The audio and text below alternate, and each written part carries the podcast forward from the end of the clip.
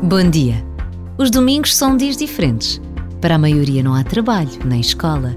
Para quem tem fé, é o dia do Senhor, o dia de ir à missa ou ouvir na rádio a sua transmissão.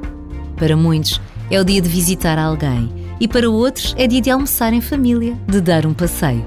E todos precisamos destas pausas que nos ajudam a preservar o que mais importa: o encontro, o reencontro, a partilha.